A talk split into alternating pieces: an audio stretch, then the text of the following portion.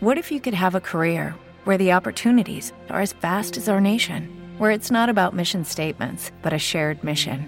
At U.S. Customs and Border Protection, we go beyond to protect more than borders from ship to shore, air to ground, cities to local communities. CBP agents and officers are keeping people safe. Join U.S. Customs and Border Protection and go beyond for something far greater than yourself. Learn more at cbp.gov/careers.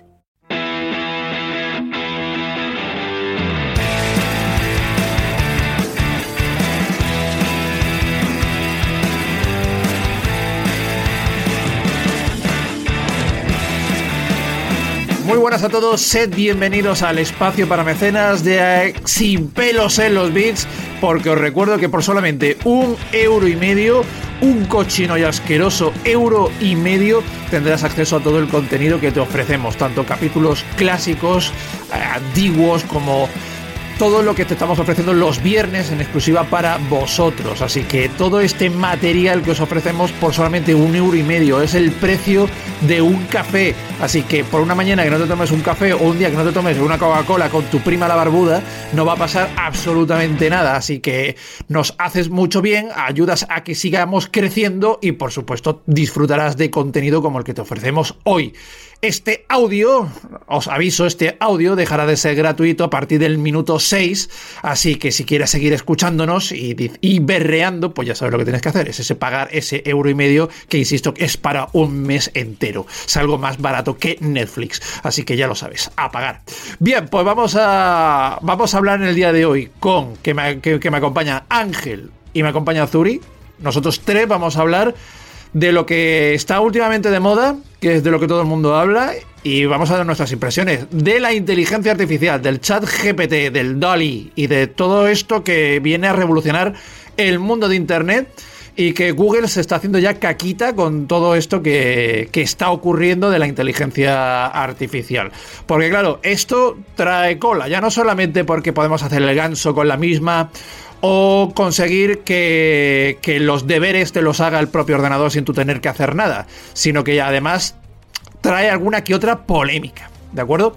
Así que bueno, antes de entrar en lo que es la polémica, a ver Ángel, eh, ¿tú qué opinas del chat GPT, de la inteligencia artificial y todo esto que se está hablando últimamente tanto? Uh, pues bueno, pues sí, una nueva herramienta, ¿no? Que contra todo pronóstico es un Internet a tu disposición, que ya lo teníamos, pero que te lo enlaza entre sí, ¿no? Que si tú le puedes pedir cosas y este señor o esta inteligencia artificial te la crea, con lo cual es una nueva herramienta que yo creo que todavía el humano promedio no se ha dado ni cuenta de que ha llegado y como tú bien has dicho, pues ya las grandes compañías la tienen, la dominan y esto empieza a dar miedete porque aquí ya empieza a ver un poco del futuro, ¿no? Aquí ya, o sea, lo que pensábamos que iba a pasar de peguitos está empezando a pasar, que las máquinas cobran sentido y parece que tienen vida y, y, se humanizan de alguna forma porque como están desarrolladas por humanos, pues tienen co cosas de humanos, pero realmente no, son máquinas, pero es preocupante, estoy preocupado preocupado, Iván. Chico. Uh -huh. Bueno, estás preocupado, vale. Zuri, ¿tú qué opinas así de, sobre la inteligencia artificial? Bueno, yo como ha dicho Ángel, pues opino que es una herramienta, ¿no? Para todo aquel que quiera como crear algo más allá que esté en su imaginación y no pueda como plasmarlo mediante las palabras, ¿no? Eh, pero también me parece como que es mmm, algo que ha aparecido, ¿vale? Que ya estaba en un proceso y demás, como habéis dicho, pero que ha tenido mucho rechazo también, en, en parte, ¿no? Porque como sucedía con los móviles en su época, ¿no? Al principio es como ese rechazo a la tecnología que le tenemos todo intrínseco en nosotros, pero yo creo que poco a poco se va a ir normalizando hasta tal punto que todos o casi todos en algún punto usemos una inteligencia artificial de este tipo. Claro, lo que pasa es que es lo que tú dices, por una parte hay gente que le mola y por otra parte hay un rechazo. Por, por, por poner un ejemplo, hay un rechazo por parte de la docencia, de parte, por parte de los maestros. Porque claro, porque dicen, si yo asigno una, una, una tarea en clase y la inteligencia artificial coge y te la crea, entonces, claro, el alumno está haciendo trampa y a no ser que el maestro sea muy avispado, pero lo más probable es que consigas engañar al sistema, ¿no? Es decir, vale. Bueno, pero, yo ahí tengo mi, mis dudas porque, a ver, una bueno, inteligencia artificial no dibuja como un niño de 12 años tampoco. No, no, no estamos hablando del dibujo. Visto, se da cuenta. Pero, pero, no estamos hablando solo del dibujo, estamos hablando de lo que es la redacción del ah, artículo. Bueno, la redacción y demás. Claro, Supongo porque yo... Que yo, como todo, en plan, como toda programación y demás, y al estar programado, pues tendrá sus fallas. O sea, bueno, no todo, yo no he usado. Yo he usado ChatGPT Y da miedo, ¿eh? Porque, por ejemplo, eh, se me han ocurrido cosas muy raras, muy estrambóticas, de decir... hay algunas cosas que tienen sentido. Hmm. Sí, no, no, pero por ejemplo, de decir, no sé, una invitación de boda de parte de, de, mi prima no sé cuánto para no sé qué, y te la redacta. O un... O un, este, o un discurso de boda, o, o algo así, ¿sabes? Es decir, es que mm, te lo redacta y además muy bien.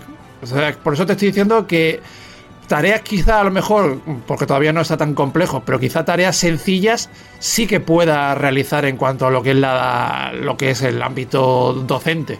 Entonces, pues bueno, pues ahí los maestros, pues obviamente, pues están que no saben muy bien cómo Iván, la educación está obsoleta, hay que cambiarla. Ya que la, educación lleva obsoleta como 20 años o por ahí.